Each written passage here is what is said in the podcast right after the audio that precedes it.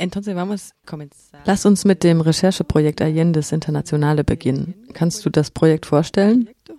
Digamos que la exposición que se va a presentar hoy es justo parte de un proyecto mucho más amplio, que es el proyecto de die Ausstellung, die ihr noch bis zum 1. Oktober in Berlin sehen könnt, ist Teil eines viel weitreichenden Projektes, dessen zentrales Interesse es ist, an die 1000 Tage der Unidad Popular in Chile zu erinnern.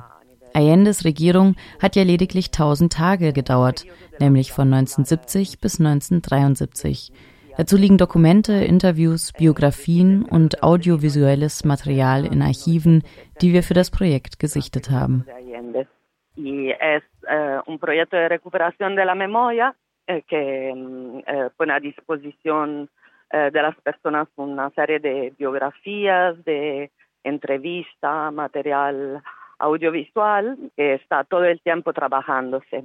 Es gibt Workshops, Lesungen, Debatten, Filmvorführungen. Ihr beschreibt den Ansatz des Projekts als antibiografisch. Was heißt das? Antibiografico. ¿Qué quiere decir? Un poco el, el centro del proyecto es no caer en el juego, en el juego de la construcción de unos héroes. Wir wollen uns nicht auf die Konstruktion der sogenannten Heldinnen und Helden stürzen, die als solche sowieso schon bekannt und anerkannt sind sondern wir fokussieren auf die Protagonistinnen des tagtäglichen Lebens und des tagtäglichen Kampfes. Deshalb Antibiografien. Am 5. September eröffnete die Ausstellung, die du bereits erwähntest. 1000 Tage, sechs Blicke.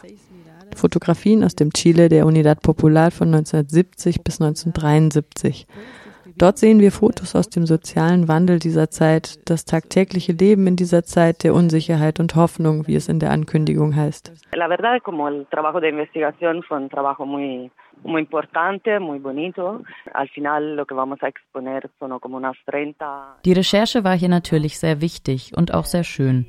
Wir stellen etwa 30 Fotografien aus, außerdem einige Originalplakate der Unidad Popular, die hier im Zentrum FDCL, also Forschungs- und Dokumentationszentrum Chile Lateinamerika, lagerten. Die FDCL, das waren die Solidaritätskomitees mit Chile hier in Berlin in den 70er Jahren. Es gibt drei thematische Achsen auf drei Etagen der Bibliothek.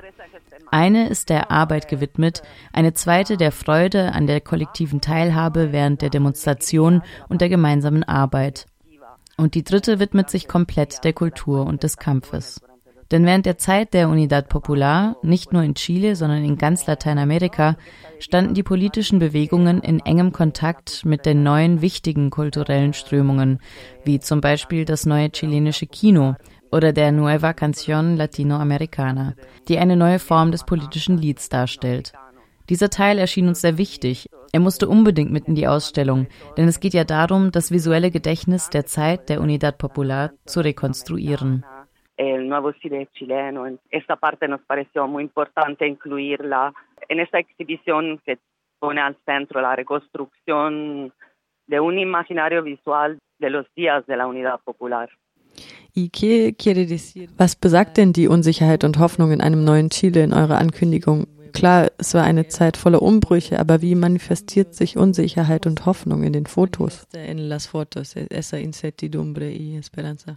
Sí, claro, la incertidumbre, digamos, dependió de que durante estos días eh, hubo muchos momentos. In dieser Zeit gab es viele Momente der Hoffnungslosigkeit aus Angst vor einem Putsch, der ja letzten Endes dann auch passiert ist. Was wir ganz bewusst nicht in die Ausstellung aufnehmen wollten, war der Militärputsch. Das hätte dem ganzen Kampf um die Erinnerung und dem visuellen Gedächtnis eine Wendung gegeben, und das wollten wir nicht. Uns erschien es wichtiger, die Momente des kollektiven Kampfes und der Hoffnung ins Zentrum zu stellen, statt der Hoffnungslosigkeit. A ese tema de la batalla por la memoria y por los imaginarios visuales. Por eso nos pareció más importante poner al centro quizás más los momentos de lucha colectiva, los momentos de esperanza más que de desesperanza, digamos. Y por eso también. Deshalb beschreibt ihr den Kampf auch als revolutionär, aber auch als Illusion, weil er eben mit dem Militärputsch endete. Illusion, porque terminó como terminó con el golpe. Eh, claro, también hubo, digamos, que es un poco lo que nosotros nos, uh, nos encontramos cuando hicimos la parte. Klar, es gab ja danach auch eine ganz systematische Politik der Militärregierungen, die diese Zeit der kollektiven Teilhabe aus der Erinnerung streichen wollte. Deshalb war es uns so wichtig, dies umzudrehen. Das ist ein Kampf um die Erinnerung an die chilenische Geschichte.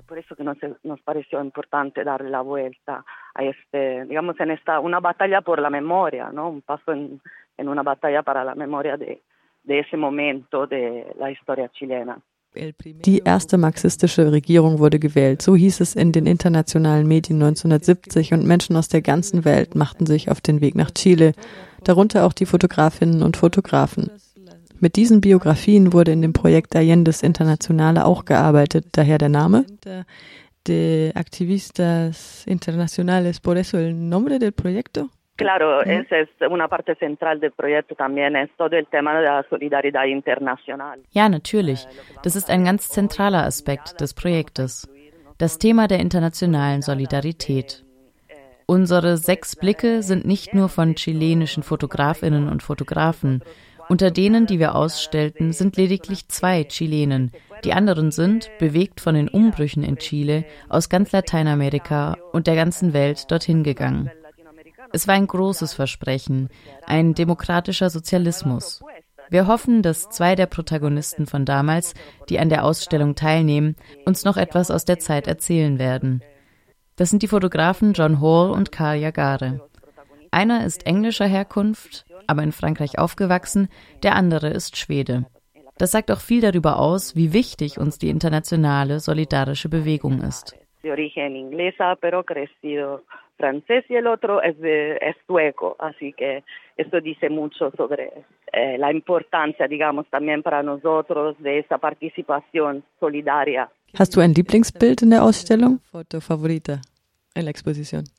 Uy, eh, esa es una pregunta muy difícil. Creo que tengo eh, varias fotos favoritas. Oh, das ist schwierig. Ich glaube, ich habe mehrere Lieblingsbilder. Von jedem Fotografen und jeder Fotografin eines oder mehr. Das Foto, das überall in den Flyern und auf den Plakaten in der Öffentlichkeit erscheint, das Foto der Demo im Nationalen Stadion von Chile, ist auf jeden Fall ein wichtiges Bild. Das hat sehr meine Aufmerksamkeit gefordert, denn viele Menschen meinten, in der Frau, die die Protagonistin des Bildes ist und mit der Flagge in der Hand die Faust hebt, eine Freundin oder ihre Mama zu erkennen. Das ist ein sehr signifikantes Foto, denn es ist im chilenischen Nationalstadion aufgenommen worden, das zu Zeiten des Putsches in einen Folterort umgewandelt wurde. Zu diesem Zeitpunkt war es ein Ort der Freude, des kollektiven Tanzes, des Kampfes und der Feierlichkeiten. Das ist ein zentrales Element dieses Fotos, dass die Menschen darauf etwas projizieren können, sich selbst oder jemand anderes. Es gibt aber auch ein Bild mit einigen überlebensgroßen Figuren eines Theaterstücks, den sogenannten Cabezones, auf einem Jahresmarkt von Karl Jagare. Das finde ich das poetischste Bild, das wir ausgewählt haben. Es steht weniger im Kontext von Porträts von Protagonistinnen des Kampfes, sondern eher für sich. Deshalb ist es ein Bild der Hoffnung und damit sehr poetisch, würde ich sagen. Fotografo Carl Jagare, que es una foto que yo creo es quizás la que escogimos más poética, la que está menos centrada en retratos de contextos, de protagonistas de la lucha, sino que es una imagen, creo, de esperanza en este sentido más poético. Zum Schluss möchte ich gerne in Richtung Chile heutzutage schauen. Der Monat September heißt es sei der Monat des Vaterlandes und der nationalen Feierlichkeiten. Was passiert in Chile heute? ¿Qué pasa esos días en Chile? Me gustaría más bien contarte un, una anécdota, ¿no? Que pasó en estos días que estábamos montando la expo. Ich würde gerne eine Anekdote erzählen, die diese Tage, als wir die Ausstellung aufbauten, passierte. Ein junger Mann aus Chile hat uns sehr dabei unterstützt. Der sagte genau das. Wir sind es gewohnt, den 11. September zu gedenken, der ja das Ende der Erfahrung mit Allende darstellte. Warum feiern wir nicht den Tag, an dem er gewählt wurde, also den 4. September? Und wir haben die Ausstellung tatsächlich einen Tag danach eröffnet. Das ist meiner Meinung nach wichtig. Jenseits der Konstruktion mit dem sogenannten Vaterlandsfests sollten wir in diesem Kampf um die Erinnerung das Datum des Wahlsiegs Allendes wieder Bedeutung beimessen und nicht blind das Datum des Putsches, der a posteriori als Festtag festgelegt wurde, feiern.